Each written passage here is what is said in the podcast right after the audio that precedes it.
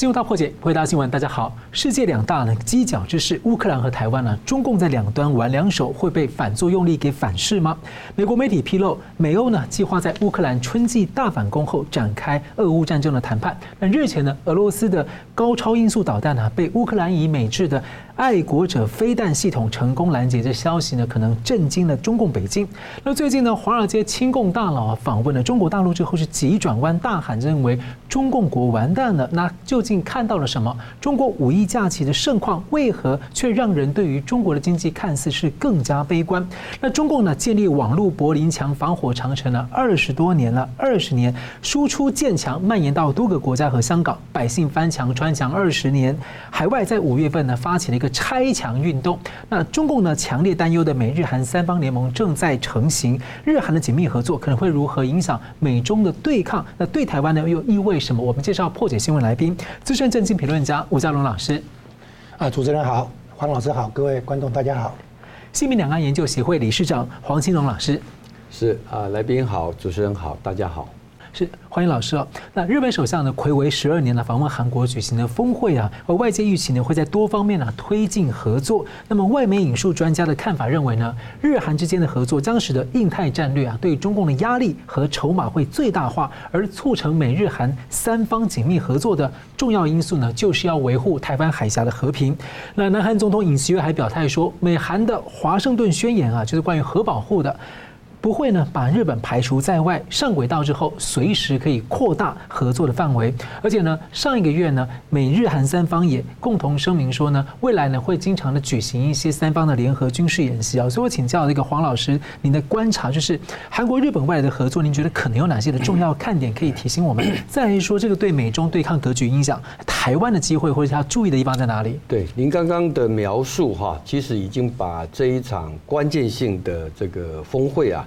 做了非常梗要的一个跟大家的说明了哈，那么这一场啊是从用一个正式的语言啊叫做穿梭外交，嗯。啊，那么日本跟韩国在啊二零一一年的时候啊曾经有过一波的穿梭外交啊，后来就中断了啊，那事隔十二年重新的恢复啊，那我把整个啊他们会面的这个场景啊，到他们表述的一些。啊，态度那以及延伸到接下来，包括美日美韩，还有美日韩，乃至于中日韩，乃至于台海，它有连锁的效应啊。可以说啊，这是一个 等于说，好像啊，在一个大的池子里头丢了一块石头进去，现在那个涟漪啊，不断的往外扩哦。我们先从啊最开头来看啊。那么当然，这一次的这个岸田首相到呃韩国去访问啊，他是在回报三月份的时候啊，尹锡悦这个总统啊到日本访问啊。那么我们看到他到了现场，到了日本，到了韩国之后啊，他先到南韩军人的墓地啊，这个地方叫国立呃国立显忠院去参拜啊。这动作是有意义的啊，是有意义的啊。那么呃，另外呢，我们看到在两两国在正式的会谈当中。那么，呃，诉诸给日韩的国民的是两国的国旗并列在那飘扬啊。那么两边的领导人啊，看着大家是演奏两国的国歌，然后呢，两边领导人两对抗力啊，非常的友善，非常的亲切的在晚宴上可以说殷勤相待啊。那么 一举手一投足，这都向日韩两国向国际间释放出一个非常重要的讯息。那么有这样的一个讯息的一个展现，当然是有很多背后的努力。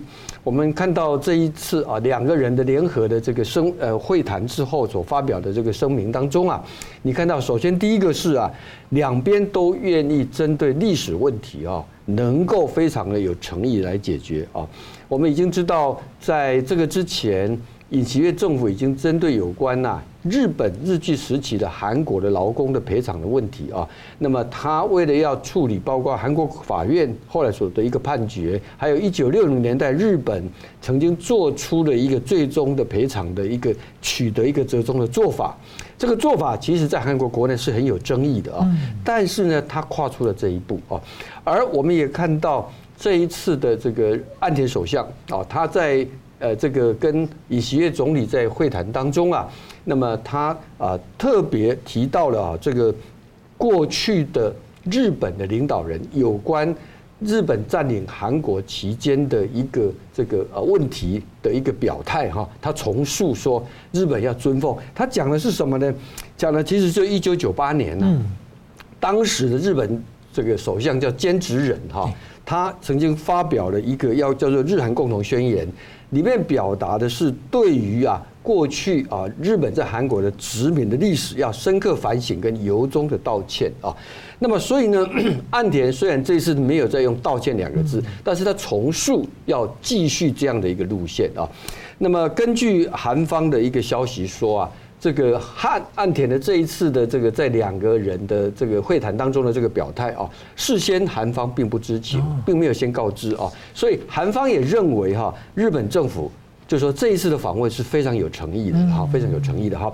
好，那另外在现实面的问题上，我们也看到这一次两个人的会谈当中啊，有相当对的来相对的针对现实面的问题，都有很多具体的一个努力啊。比如说有关福岛这个核废水的排放的问题啊，这个在东亚地区都引起很多的关注啊。那么这一次两个人会谈是同意韩国的专家。会到时候会日本同意让韩国专家去去到时候去看啊。我讲到这里，我觉得我们台湾应该跟日本也做一样的要求，因为影响的不是只有韩国的海域嘛哈。对。啊，另外在半导体的部分哈，双方啊要协议啊，因为日本在整个所谓的这个 semiconductor 的在生产当中啊，它有非常多关键的这个啊这个材料啊是掌握在日本手上哦，所以两边说要共同合作来打造一个坚韧的供应链啊，这是合作的部分。当然有一些有争议的部分，比如说独岛跟主岛的问题啊，这个部分大家就不去扩大，就先搁置啊。所以它体现了一个这个我们讲的正常国家的来往，能合作的要合作，这个啊表达诚意要表达诚意，然后有争议暂时无法解决的就先搁置。嗯，好，那么这个接下来的高峰啊，一定是在五月中旬啊。G7 会议要在日本举行，对，而日 G7 会议当中，这一次尹锡这个岸田首相已经正式邀请尹锡悦去参加这个这个会议，而且他已经讲明，在这个会议上的话，要来邀请。美日韩三国举行首脑会议啊，我们知道啊，现上上次的美韩的这个啊峰会完了以后，华盛顿宣言哈，你刚刚也提到了有关啊核威慑啊这个的部分啊，那么尹锡悦特别讲说啊，这个只要到一个日本哈方面也都觉得 OK 的时候，可以把它涵盖进来哈。我想这个话也是给日本放心的哈，因为对朝鲜半岛。这个核武发展的力量啊，日本一直有戒心，不只对北韩，恐怕对南韩也是啊。那么一直美国反对南韩发动发展核武，就是担心出现核武竞赛啊，日本也跟着要发展啊，所以这个会让他比较放心哈。好，所以呢，整个来说啊，应该讲这个日韩关系的冰解，而且看这个样子啊，会一直持续下去啊。那么对于美国在东北要巩固一个，首先是针对北韩，那么接着是对对中国。的一个这个这个这个这个扩张啊，会产生非常有用的一个遏制啊。那当然，所谓对中国的扩张啊，第一线就是台湾，就台湾。所以这次我们看到《纽约时报》的一个评论呢，也认为说，这个呃日韩的和和解所促成的美日韩三方共同的一个合作，乃至于同盟啊，它最大的一个作用是确保台海地区，因为台海地区这三个国家，台海的这个和平。都有共同的非常这个重大的一个利益存在啊，这个我想不用多讲，包括这个半导体，包括航线的问题，这都是啊。好，所以在这种情况底下，我觉得要观察两点啊。第一个就是说，接下来的美日韩三方的合作会不会进展到军事方面的？我们讲的是说，三从这个所谓的这个呃演习会不会扩大到一个军事上的？因为我们知道过去只有美韩。这个跟美日，但是没有没有这个美日韩哈。另外一个就是说啊，本来啊今年是中日韩三国的峰会，希望能够促成哈。但现在呢，随着前面的日韩关系的改变，过去中日韩三国的关系首脑会议让中国可以两边的去操作，但现在日韩关系改善了以后，强化了美日韩关系，那么对于中日韩这一块又是另外一个光景。所以接下来中国会怎么应对，是一个值得观察的一个点。那个社长，我想追问一个问题，就是说，其实这个韩国跟台湾因为长期有竞合的关系哈，所以现在美日韩这个能够越来越紧密，对台湾来说绝对是乐观其成，绝对是大好处，对区域都是。但你觉得说，在这样那样比较紧密的合作里面，台湾如何能够在里面呃，我们是能够再多做一点贡献，或者多争取一点角色，或者说我们是一个比较配合性的？您的您初步的看法？我第一个了哈，当然我们跟美国的关系哈是。呃，这个应该说啊，是呃相当的紧密啊。嗯。嗯。那么呃，但是呢，呃，跟美国的关系啊，其实最重要还是台湾的二零二四选举啊。嗯。啊，这个我想国际间也在关注啊，会不会有变化啊？因为政党有不同的主张嘛哈。第二个，我们跟日本的关系哈，其实啊，在安倍之后，有人担心哈，新的安田首相可能会改变方针。目前看起来是不会啊。是。那这里面我觉得比较值得关注，反而是跟南韩的关系，跟韩国的关系哈。韩国啊，一个是台韩之间呢，过去有竞争，包括特别是在这个科技产业的部分啊，在外贸的部分长期有个竞争啊。那现在呢，呃，在过去大概有尹锡悦政府应该讲一年以前啊，韩国啊，因为有一个对中国的一个四大主义啊，他而且要借助中国来来改善或者解决朝核问题啊，所以他基本上对台湾是刻意的冷淡啊。但现在呢，你可以看得出来。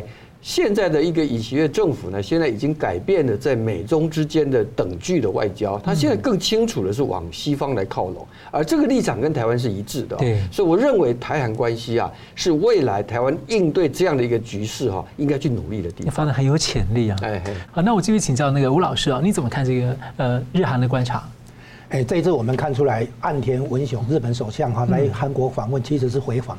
之前哈，韩国总统尹锡悦已经先到日本访问，是，然后之后以这个表达韩国的诚意哈，然后再到美国去访问，相当于当初去日本访问，相当于我们比喻一下哈，就是相当于交投名状，嗯，表示韩国现在有这个诚意，有这个决心，然后去美国以后取得重大成果哈，那现在岸田文雄算是回访，等于是落实巩固啊双方之间的一些默契啊协议啊等等，那现在是这样子。日美美国跟日本已经有共同防御条约，美国跟韩国也有共同防御条约。然后菲律宾总统去美美国访问哈，就紧接着尹尹锡悦之后，等于也重申了那个美菲之间的共同防御的那个条约，啊，然后在美国跟澳洲已经有澳英美三国的那个同盟，所以你会看出来中间就是一个漏洞，就是台湾哈。那这样看起来，美国是在打造一个亚洲版的小北约。就是北约，就是说，一透过美国与这些国家的双边共同防御条约，然后美国串起来就变成一个多边的性质啊。好，因为任何一个国家，比如说你假设你打澳洲，那就等于打美国，美国介入，美国一介入的话，所有跟美国有共同防御条约的国家就介入。美国被打的话，被攻击的话，美军被攻击的话，那么所有跟美国有共同防御条约的国家都介入了，包括北约。好，所以呢，现在我们看起来看出来，美国在打造了这个第一岛链的这个区域安全。安安全网，啊，它的那个启动当然是日本，哦，跟日本先，所以去年拜登先去日本嘛，啊，好，当，哦，当当然他先去韩国参观了三星啊等等，然后呢，这今年的话已经打好日本这个基础，日本现在就差一个什么，就是差一个没有还没有正式修改和平宪法，所以呢，核子那个核子动力的核潜舰没有进入日本港口而去韩国，嗯，哦，其实那个核潜舰哦，表面上是当然针对北韩的核核武核威胁。哦，保护南海，其实也保护日本，更重要的保护台湾。所以说，这个华盛顿宣言可能可以扩大范围，这个意涵其实很深。他现在就是根据这个宣言，哈，以以那个以规则建建立以规则为基础的国际秩序，啊啊，就就像之前我在这个节目上讲过，这其实是庞庞贝奥讲的。然后呢，布林肯接过来，不，那个拜登政府接过来，哦，叫以规则为基础的国际秩序。然后呢，阻止任何一方片面以武力破坏或改变国际秩序现状。那韩国把这个讲成说，你打朝鲜半岛跟打台湾一样，都是在破坏国际秩序现秩序的现状。那现在韩国，我们讲一下韩国的那个背景是这样，他有点担忧，为什么？因为如果中共打台湾的话，同时会在朝鲜半岛有事情呢，放火。嗯，就是说，因为对中共来讲，打台湾的话，真的是所谓的诺曼底登陆那个级别的海空联合那个行动啊。那对中共来讲，这是很大的压力啊！更何况台湾海峡比英吉利海峡还要宽啊！你要在这种情况下，你想想看，当年在英吉利海峡那边做海那个联合登陆、海海空联合作战的那个操作的话，都很庞大的哈！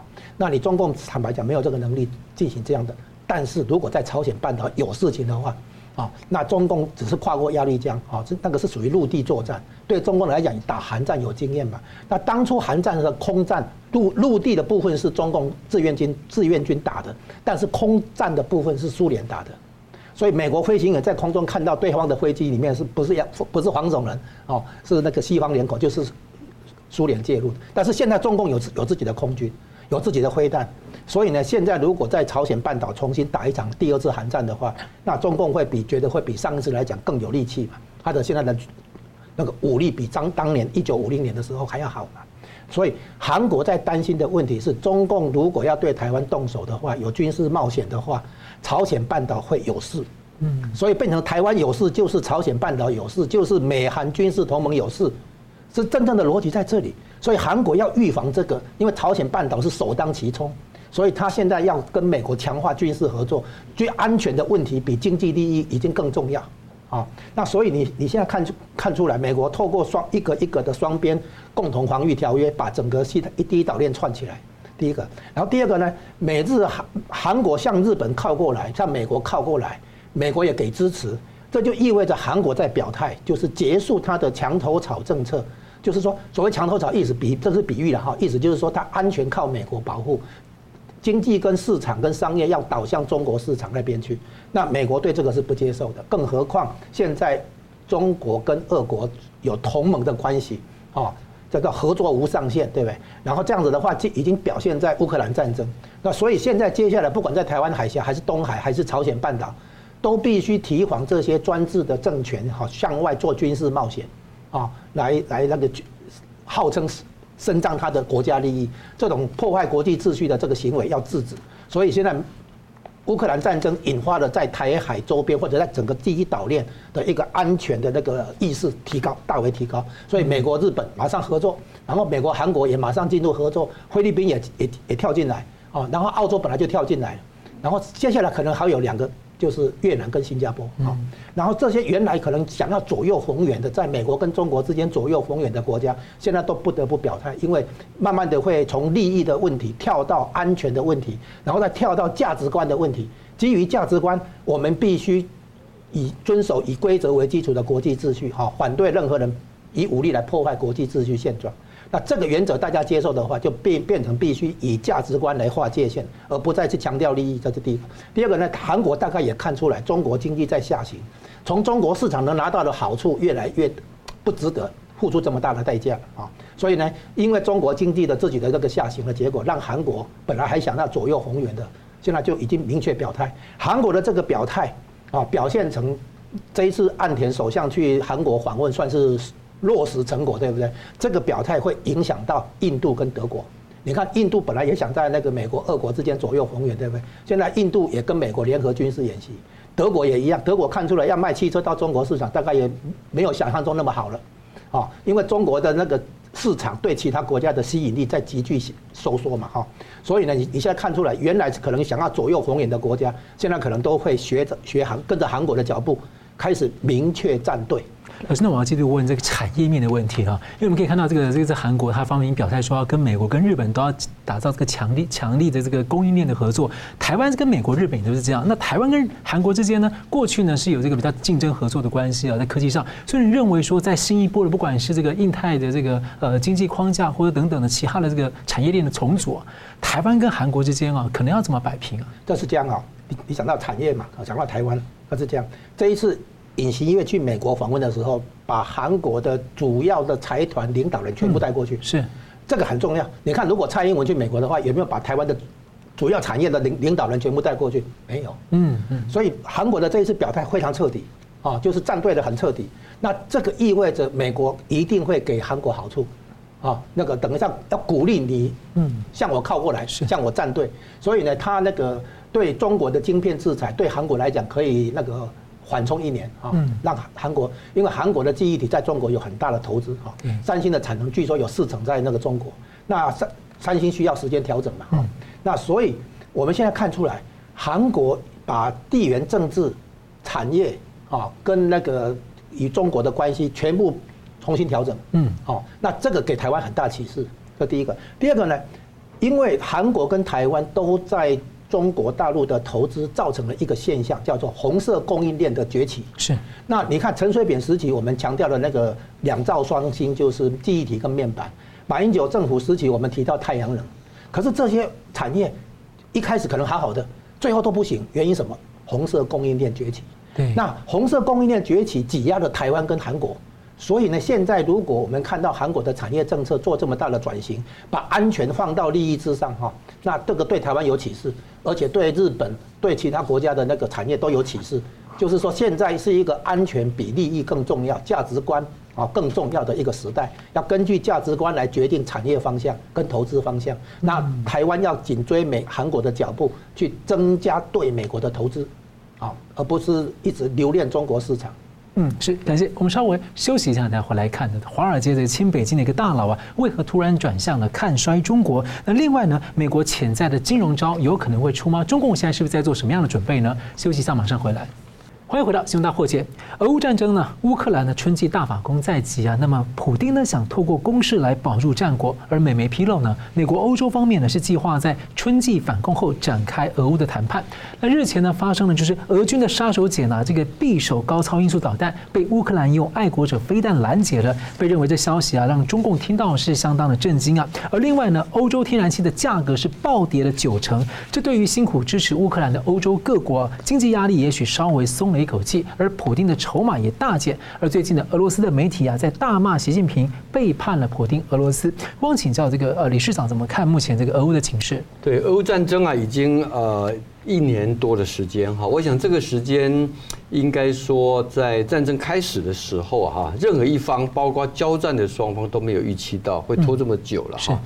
因为战争啊，不管怎么讲啊，战久了以后哈，首先第一个，我们都知道历史上任何战争总会有结束的时候啊，总会有结束的时候。第二个呢，战争拉了越久之后，尤其在现在算是一个相对成品的时代哈，每个国家都有一个要承担的压力啊，尤其在选举啊哈。因为不管怎么说，这个战争总会造成经济上很大的冲击啊。我们也看到，这个俄乌战争一开始的时候。在西方，特别是欧洲跟美国哈，他们是强烈的支持了乌克兰啊。可是呢，它的代价也逐渐的浮现啊。从战争到在二零二三二二年哈，已经有看到欧洲有好几个国家在选举的时候啊，其实比如说芬兰就就换了政党执政，其实芬兰的总理表现得很好，可是因为战争所带来的整个社会的压力，终于选民还是做了转向。这个我们所以呢，因为这样的关系啊，所以。战争到底什么时候结束啊？应该来讲说，还是大家关注的一个焦点啊。好，那现在呢，全世界的媒体都聚焦一个重点，就是所谓的乌克兰的春季大反攻啊。这春季大反攻啊，我想它是奠基于啊，首先一个时间线必须提到，因为冬天的时候那个战场是比较不利的哈，那个地方纬度比较高。另外一个是因为西方的武器的援助啊，应该讲说基本上已经齐备了哈，而且当然还有一点就是。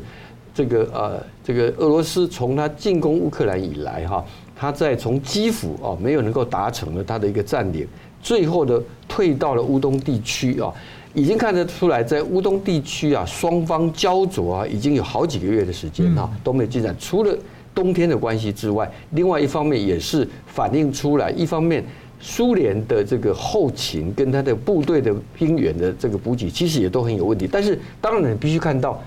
俄罗斯是个大国，相对来说，它要支撑比较久，尤其是以普丁现在他是有这个啊不能退让的一个压力的话，还是可以支支撑得下去啊。可是呢，现在呢，乌克兰的好处是，他得到了足够的西方的武器啊。那么春季当冰融化了以后，这个时候他必须乘胜。把握啊，那这个把握啊，为什么说把握？其实把握并没有一定说是战场上就要决定胜负了。就所谓的胜负，就是一方投降啊，或者是说啊，一方已经把，比如说以乌克兰来讲，把俄罗斯全部赶出乌克兰的境内，或者说回到克里米亚也拿回来，未必到这个程度。主要是当中啊，这个当两边这个战场的战果到一个阶段了之后。这个时候有没有开始两边开始要接触谈判的一个这个啊这个我们讲说主动或被动性的存在啊就会出来啊，这个我想也是为什么啊华盛顿邮报啊或者是华尔街日报会去推测说啊来自于因为美国即使在美国白宫国家安全顾问这一块跟国务院和国防部啊立场并不完全一致啊，那么呃国务国国家安全顾问这一块是比较认为说啊。应该要适时的来做一个谈判和解了哈。那么国务院跟军方这边是认为说，一定要协助乌克兰取得战场上的胜果之后才能够谈哈。好，那么我们如果把它了解这样一个状况的话，当然现在 我看到外地人有非常多有关战场上的一个推演哈啊，说两边的优势、劣势、劣势等等，这个有兴趣的话慢慢去看啊。但是我们从一个战略的角度来看，后面的部分呢，就牵涉到一个问题，就是说 谁来扮演这个角色？是啊，也就是说现在你看得出来。美国啊，它是不会从支持乌克兰的立场上退却的哈，尤其今年还大选年哈。你看这个当时去年的这个国会其中选举之后啊，共和党拿回了众议院啊，大家以为说啊，新的议长 McCarthy 啊，因为他已经不断的讲说，不能够在乌克兰战场上像开一个空白支票一样。可是他前不久他也到了这个这个以色列去访问呢，就被这个记者问到这个问题，他也明确的表达会支持乌克兰啊。所以美国这个支持没有问题。可是美国本身呢，要成为调和者有个难度，因为他跟俄罗斯已经完全交恶了哈，是没有办法的哈。这个就是大家会讨论说中国的角色啊。那么中国我们看到习近平三月份的时候去跟这个呃。这个这个普丁去访问啊啊，讲说这个百年未有的变局，我们要一一同携手的吸吸手来创造历史啊。可是前不久我们看到，在联合国这个呃联大的一个表决会议，有关乌克兰跟欧洲的一个情势的问题下，当中的用词是谴责俄罗斯侵略乌克兰。过去中国碰到这种议题都是弃权，这次他投了赞成票。嗯，好。所以呢，是不是说中国也看到了一个可能性，就是说，知道啊，这个啊，在战场上啊，俄罗斯是没有机会来赢的，而中国呢，现在。也是碍于西方的压力，它是不便来继续支持。可是当然，中国不希望看到俄罗斯垮台，不希望看到普京垮台，因为他担心，如果普京垮台，俄罗斯混乱的话，俄罗斯会兴起的一个是亲西方的一个势力，这中国是不能接受的啊。对中国来讲，它最好的利益是，如果俄罗斯不能够打赢这个战争，那么希望呢是在中国能够影响的情况底下来促成和解。啊，促成和解，这个对中国来讲，他会认为是他赢得国际影响力的一个很好的一个方法。但是，当然，现在美国本来对中国提出的和平方案是有所保留的哈。但最近他们也认为说，也不妨一试啊，不妨一试。但我认为这个谈判当中啊，还要看他有好几个决定的条件的哈。这里面包括。春季的这个反攻攻防啊，这一的这个这个是最大的关键啊。那么接着呢，是什么时机点进来？还有一个角色，我觉得也不能忽略，就是教廷啊。我们看到教宗啊，方济各，他前不久到了匈牙利去访问啊。那么当中啊，他在回程的专机上就跟媒体讲到这件事情啊，就是说，因为呢，这个方济各啊。从宗教的角度来说哦，他们跟苏联的东正教，还有跟这个欧洲的这些过去的天主教，他们都都是没有问题的，沟通上都没有问题的哈。那么如果说 两边谈到一个程度，需要有一个来作为人类追求和平的象征的一个角色，我觉得教宗方济各的角色会是很重要啊。那么所以呢，未来一段时间，首先是军事上的一个。第一线的一个博弈，这就是为什么这一次你刚提到的爱国者防空飞弹把俄罗斯的这个基因数的这个匕首飞弹给打下来，非常的重要。因为这个表示说，接下来在战场上，这个呃乌克兰是可以立于不败之地。啊，但是呢，乌克兰自己也知道。欧美不可能无限期的不断的像现在这样支持下去啊，所以呢，对泽伦斯基来讲，他接下来最重要的判断是什么时候是见好就收，赶快做一个损点啊，这个我认为也是考验他的政治智慧。嗯，是吴老师要补充一下吗？哦，这个新闻媒体讲到的那个乌克兰用爱国者飞弹二型哈，爱国者爱国者飞弹二点零去打下嗯俄国的那个超高音速飞弹。这个会有一个重大的冲击给中共，是因为那个飞弹上面，那个火箭上面放的飞弹哈，里面是一个可以装核子弹头。嗯，那换句话说，中共本来要对美国的那个核威慑，里面就包含长城洲际弹道飞弹、超高音速导弹等等哈，然后上面装小型核弹头。啊，然后到，然后可能有八个、六个啊，六个、八个不一定啊。然后这样的一个打击能力，显然可以被美国的爱国爱国者防空飞弹拦截。这件事情对中共来讲有冲击，原因在这里。那中共在发展对美国的核威慑，一旦这个工程完成的话，啊，然后包括在南海的那个潜水艇基地哈，从潜艇发射那个长城飞弹，这样子的话，如果这个建设完成的话，那中共就敢打台湾，因为那个时候美国、日本要介入的话，还是其他国家要介入的话，中共直接给核威慑。啊，所以呢，这件事情对中共冲击是的确很大。嗯，好，的我们继续看到这个习近平在五号呢主持了二十大后呢中央财经委员会的第一次会议啊。美国媒体呢富比士啊分析美中的脱钩的趋势，认为外资跟中企啊都在转移产线，中共国的这个世界工厂地位已经要送终了。呃，甚至呢报道认为呢这是中共自己的报应啊。那华尔街的知名一个清北京的大佬叫达利奥啊，他二零二二年都一直还在帮中共方面呢这个说话。不过呢，他二十大前就开始抛售股票，然后最近呢访问中国十三天之后呢是甚。是他的表态被认为在暗示说中共国的经济可能已经完了，呃，也认为呢中美可能随时会开战了。所以最近五一假期的盛况，也有一些观察，这个中国的经济结构出现一些变化，甚至可能出现通缩的现象。吴老师怎么看？你认为达利欧是看到什么叫这样的一个急转弯？你刚才讲到台诶达利欧的两句重要的话，叫做中中共国完了哈，就是中国的经济啊那个发展势头啊哈完了。第二个呢就是。哎，中美之间可能要开战啊，就是可能无法避免一场战争也说不定啊。这两个他的看法，算是我们今天现在要评论的一个两个重点。那是这样子，那个他不是现在才才在卖股票，在中国的那个股票，他持有的中国股票是去年好像你要记得去年在卖。他在卖股票的时候，他一定会帮中共讲话嘛，他一定会说情况还不错嘛。如果他靠一面卖股票，一面唱衰中国经济，但大家都跑了，他卖给谁 啊？对不对？那现在可能现在讲实话的话，表示他可能卖的差不多了。啊，这个不是这个很是华尔街，华尔街经常是这样子。他要到货的时候，他是哎上修财测哈，提高平等等等的。然后我们我们后来还知道，原来那个时候他在替那个他的顶级客户哈在出货嘛。嗯，啊，那一样。下跌一阵子以后，他在下修平等、下修财测什么东西，那很多散户跟着卖，对不对？其实他是在为他的顶级客户建仓嘛。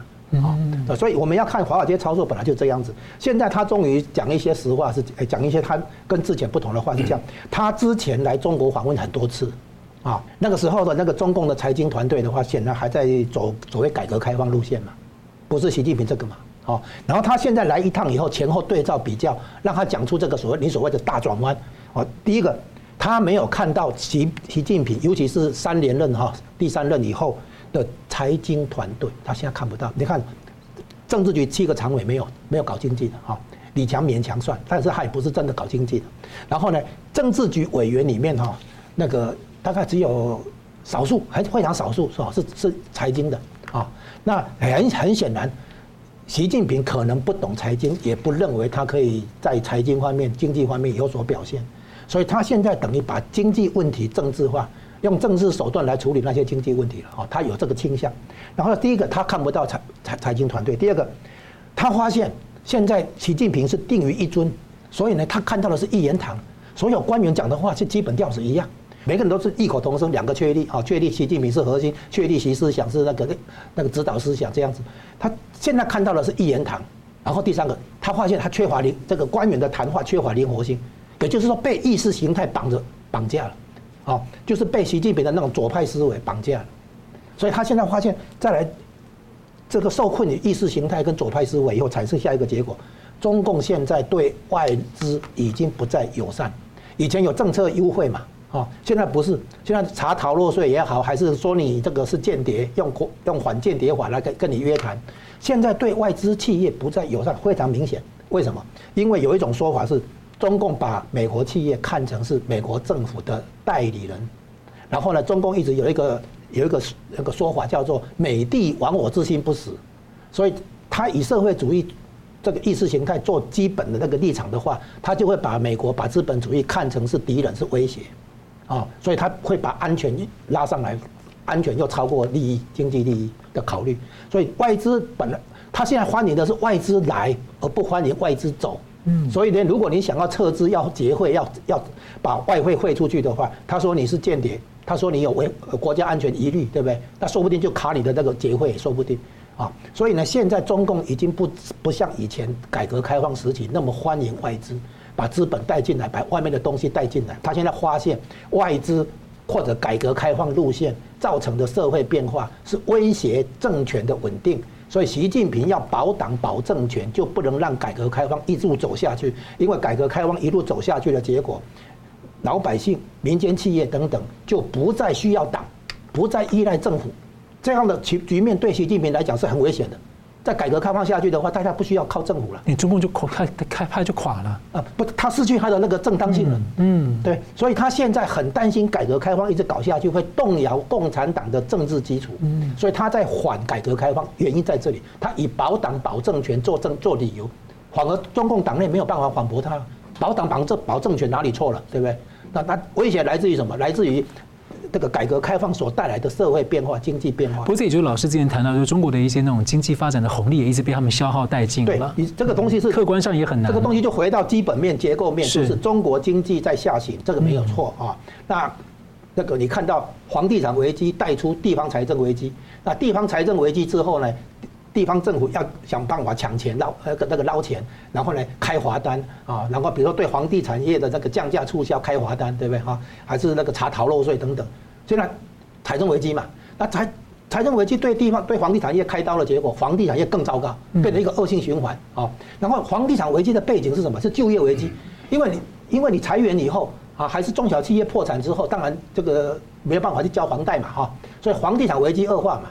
那就业危机的前面是什么？是出口部门跟制造业部门，啊，被脱钩、被撤资嘛，啊，就像你刚才提到，所以你会发现整个源头在哪里？在于中国经济的问题源头在于搞坏了美中关系嘛。那现在青年失业问题很严重，对不对？就业问题出来以后，大家交不起房贷，就只好那个停停停供嘛，啊，然后就房地产危机嘛。那房地产危机以后带出地方财政危机，然后再带出银行危机，就是一直连锁嘛。所以你会发现，现在是中共现在碰到的中国经济问题是多重问题同时爆发嘛？我们比喻成什么？多重器官衰竭啊，所以很很不好救嘛。所以习近平可能干脆放弃，干脆那个那个玩政治，用政治来来在处理经济问题。好，那这些现象被达利欧看到了嘛？他现在已经看出来说，中共的经济有问题，中国的财经团队有问题，中国的经济思维有问题。定于一尊，再带来一言堂，这样的环境不适合外来外国人来投资。嗯，那但就是说，之前他那个经济改革开放时期，因为当时主要关键的时期是他加入了这个 WTO 嘛，但他对 WTO 的承诺都没有做哈。那这个部分，您觉得说未来 WTO 这个对中共的反制会，它的再再改革或者在结构性改革？你提到了就是为什么他会搞坏美中关系的源头？哦，我们说源头就是因为他加入世贸组织的时候没有履行承诺，叫做不不是不。不守规则嘛，嗯嗯，好，他他要自自行啊，自以为是嘛，自行其事嘛，好，不守规则嘛，所以这是这个原因启动贸易战，然后呢再再启动那个脱钩，再启动技术禁运，不不卖晶片给你，不不卖设备给你，不卖技术给你，那个那个半导体的技术给你等等等嘛，所以源头的源头是中共自己，就像你说的，在加入世贸组织的时候的那些承诺，那些结构性改革的承诺协议，他没有履行嘛。哦，当初是二零零一年，然后是时间是十五年的调整，到期是二零一六年年底嘛。那二零一六年下年底的时候发生一件事嘛，就是川普当选嘛，啊，然后呢，他后来就打贸易战嘛，是这样来啊。是，好了，感谢我们休息一下，等会来看呢，中共封网了二十多年呢，那最近呢，在海外发起了五月份发起了一个拆墙运动，这会有什么影响呢？我们休息一下，马上回来。欢迎回到新闻大破解。美国近期的金融呢，出了一些问题，让世界是有些担心啊。不过呢，美国 Fed 联准会呢三日的最新决定呢是持续的升息啊。我想请问吴老师，这个决定呢对亚洲经济的影响啊，跟相关的效果。再来说，巴菲特最近提到说，美元的这个储备货币的地位是不可能被取代。那中共是非常积极的要去美元化，你认为他的动机是什么？是要呃，也许是真的担心美国跟盟友动真格的在金融经济出手，例如说贺阻中共进犯台湾吗？或是考虑什么？哎，你提。这里提到两个问题哈，我们先讲第一个联准会升息的综合影响。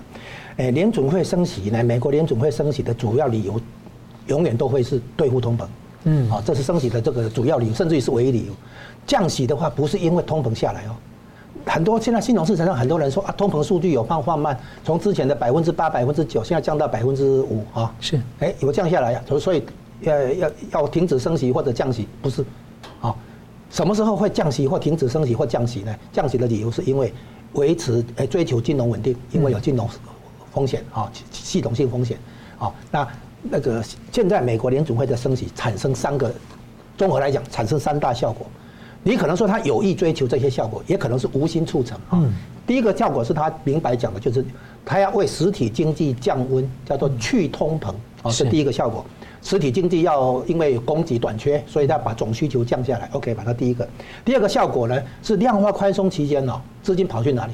跑去金融部门，没有进入实体经济流通，所以量化宽松期间没有通膨。大家觉得很奇怪，大所谓大印钞票没有通膨，很奇怪，对不对？不是大印钞票，它只是商业银行没有去扩张信用，是信放款没有增加嘛？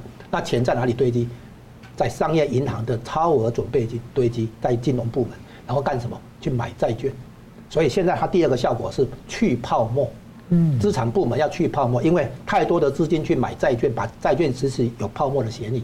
现在要修正这些偏差，所以呢，你看到在升息的结果，债券价格下跌。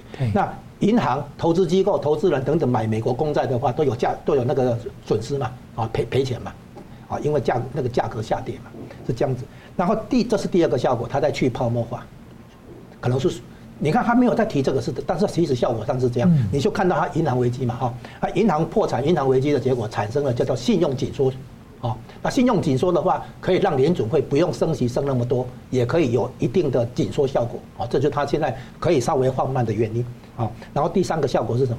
因为它升息的结果，原先流出去美国的资金流向新新兴市场的资金，现在要回流美国，啊，那就是美国的升息都是对全球其他地方来讲。哦，算是收缩嘛，哈，嗯，然后叫做抽银根，然后讲的直白一点，联总会的升息相当于对中国抽银根，好，为什么？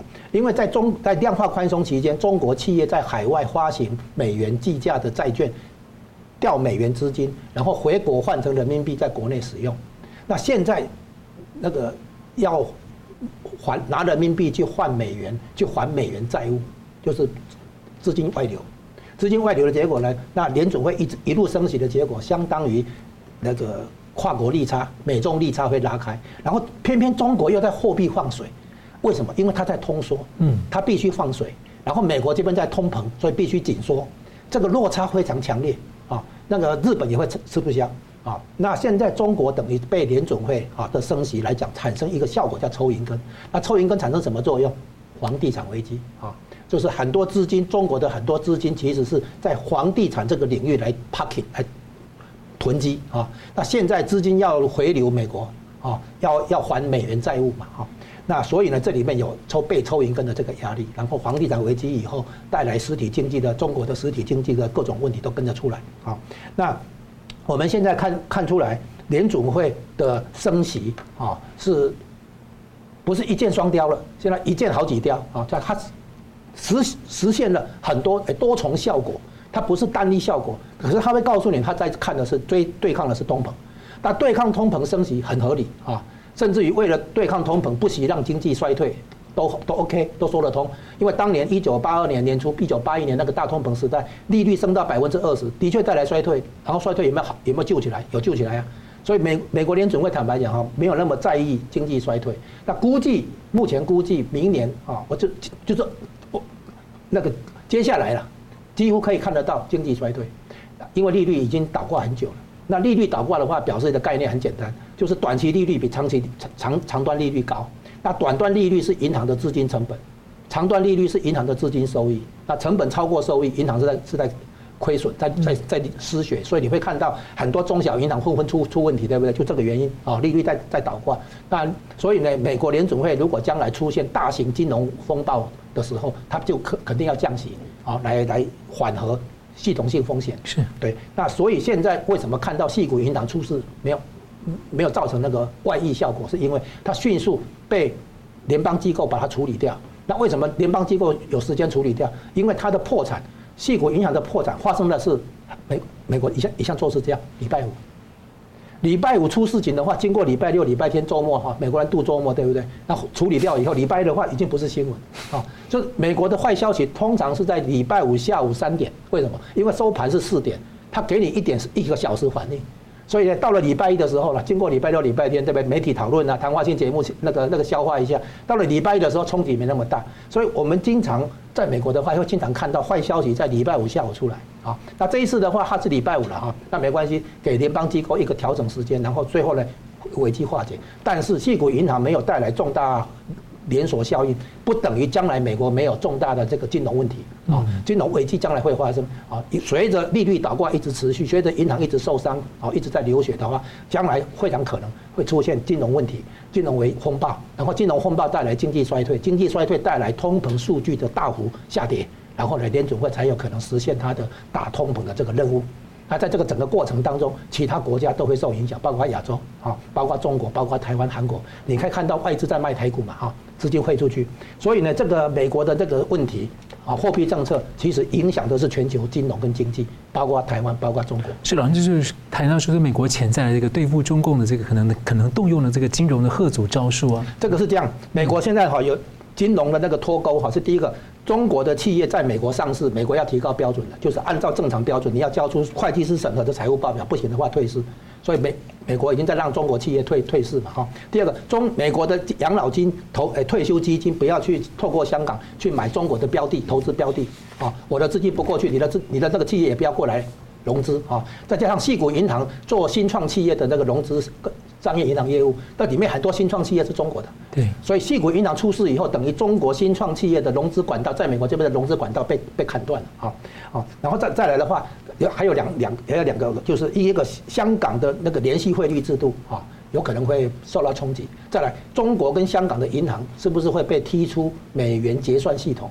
如果你有什么重大违规的话。所以美国不是随便把你踢出去，随便给你金融制裁啊！但是俄罗斯如果要像像俄罗斯这样去侵略别的国家的话，美国会先给警告啊！如果你还真的做的话，那就金融制裁。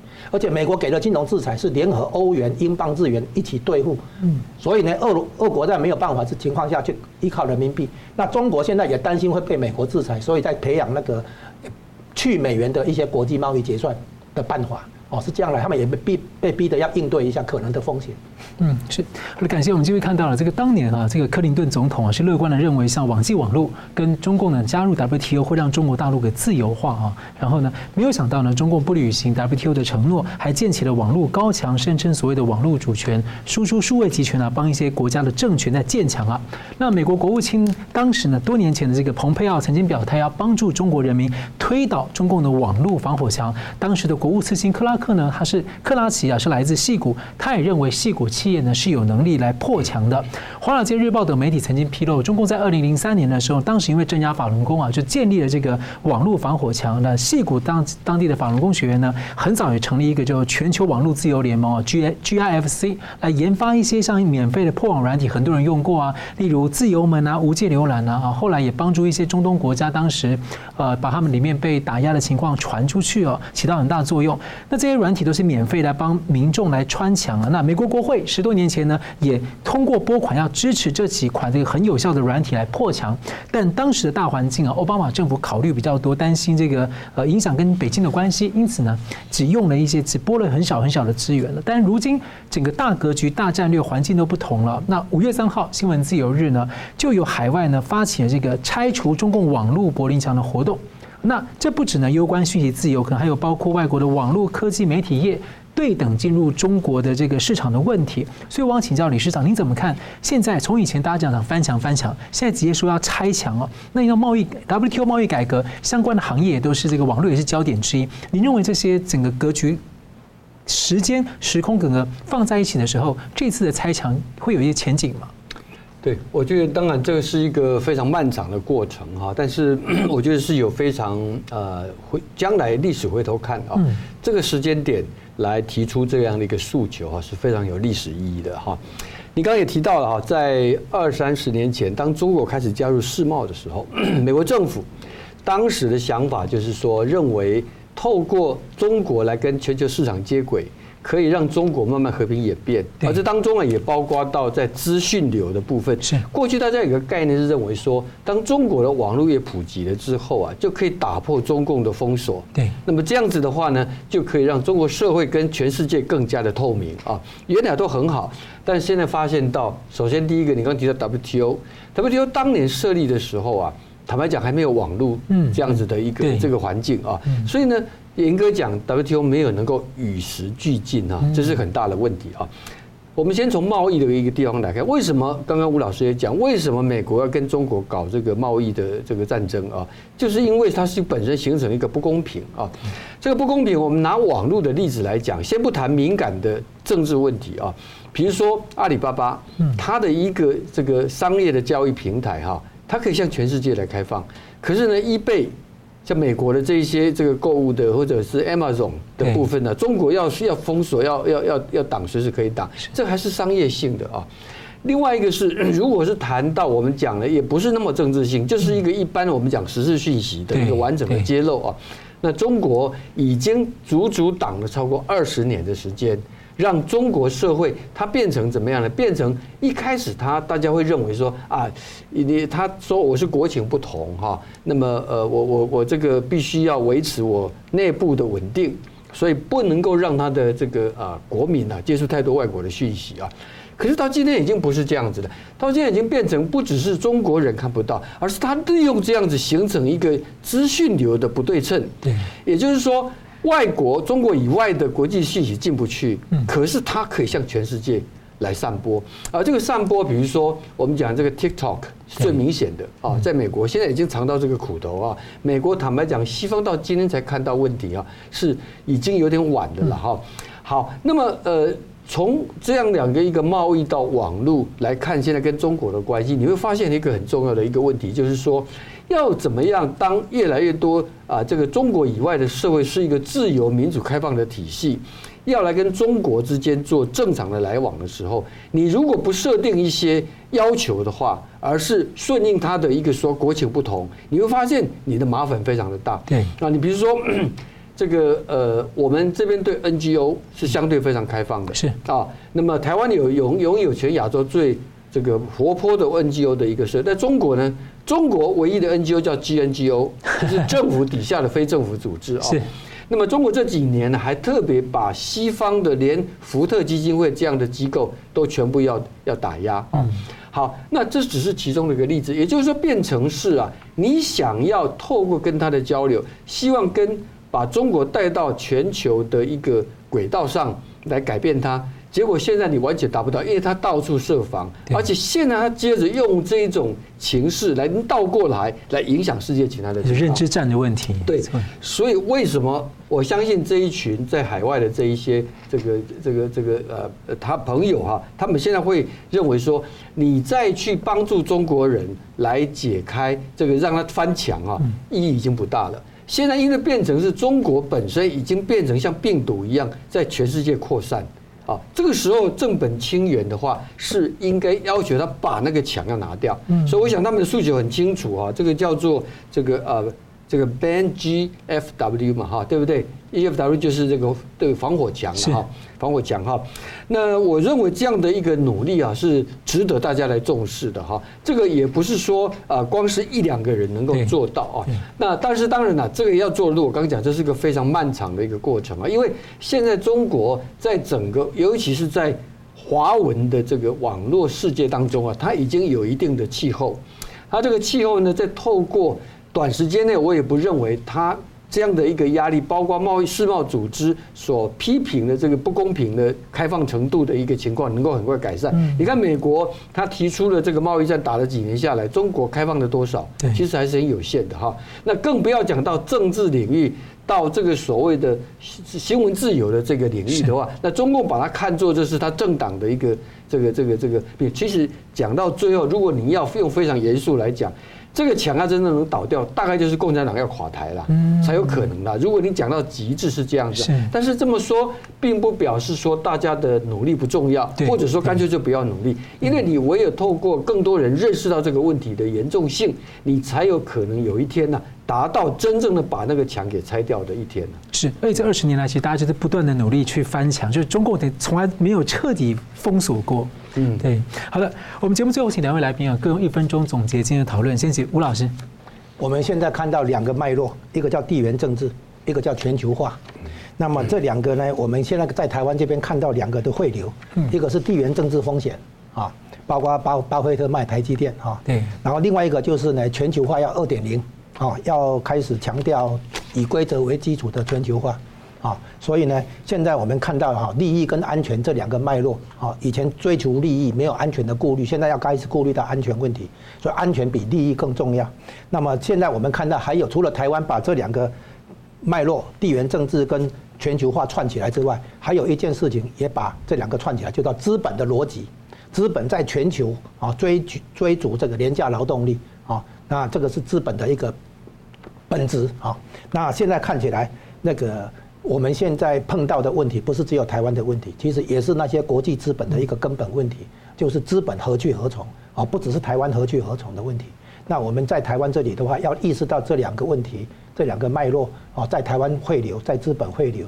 所以我们应该要有更宽大的、呃更宏宏观的视野来看台湾的问的那个机会、命运、选择。是黄理事长。对这个呃，我们在俄乌战争开始的时候哈，国际上已经在谈了哈，所谓的今日乌克兰，明日台湾的问题啊。那么今年呃，今年很可能是俄乌战争的一个关键的一个 转折点哈。那当然啦，就跟战争影响全世界。如果俄乌战争有一个新的转折点，也必然是影响全世界。而与此同时呢，我们今天集中在谈整个东北亚地区啊，日韩，特别是 美韩跟这个美日等等这样的一个整个的关系。就刚吴老师提到的，东亚地区啊，美国所串接起来新的一个哦的一个对反共的一个防共网啊，已经在陆续的这个铺陈哈。那这当中啊，其实美国啊，唯一只有跟一个国家没有共同协议防条，就是台湾。但是美国跟台湾的军事合作是日益紧密啊。可是我们也不要忽略了一点，就是说，在这样子的针对中国东亚地区沿海的四个海的一个部署当中啊。今年是台湾要面临大选，是好。那么我们看到一年的时间，让韩国跟菲律宾大选过后的整个政情都发生了很大的变化。这样的一个情势，甚至在澳洲换党执政之后也没有改变它的路线。可是，在台湾，很多人关注的是，如果二零二四选举有一个政党轮替，会不会是形成了一个新的反共挺台的破口？这是大家会关注的地方。嗯，是。好，我们感谢两位来宾精辟的分析，感谢观众朋友的参与。新闻大破解每周一、三、五再见。谢谢，谢谢。如果您喜欢我们的节目呢，请留言、按赞、订阅、分享，并开启小铃铛。那么，感谢各位呢长期对我们的支持。新闻大破解团队呢将持续为您制作更优质的节目。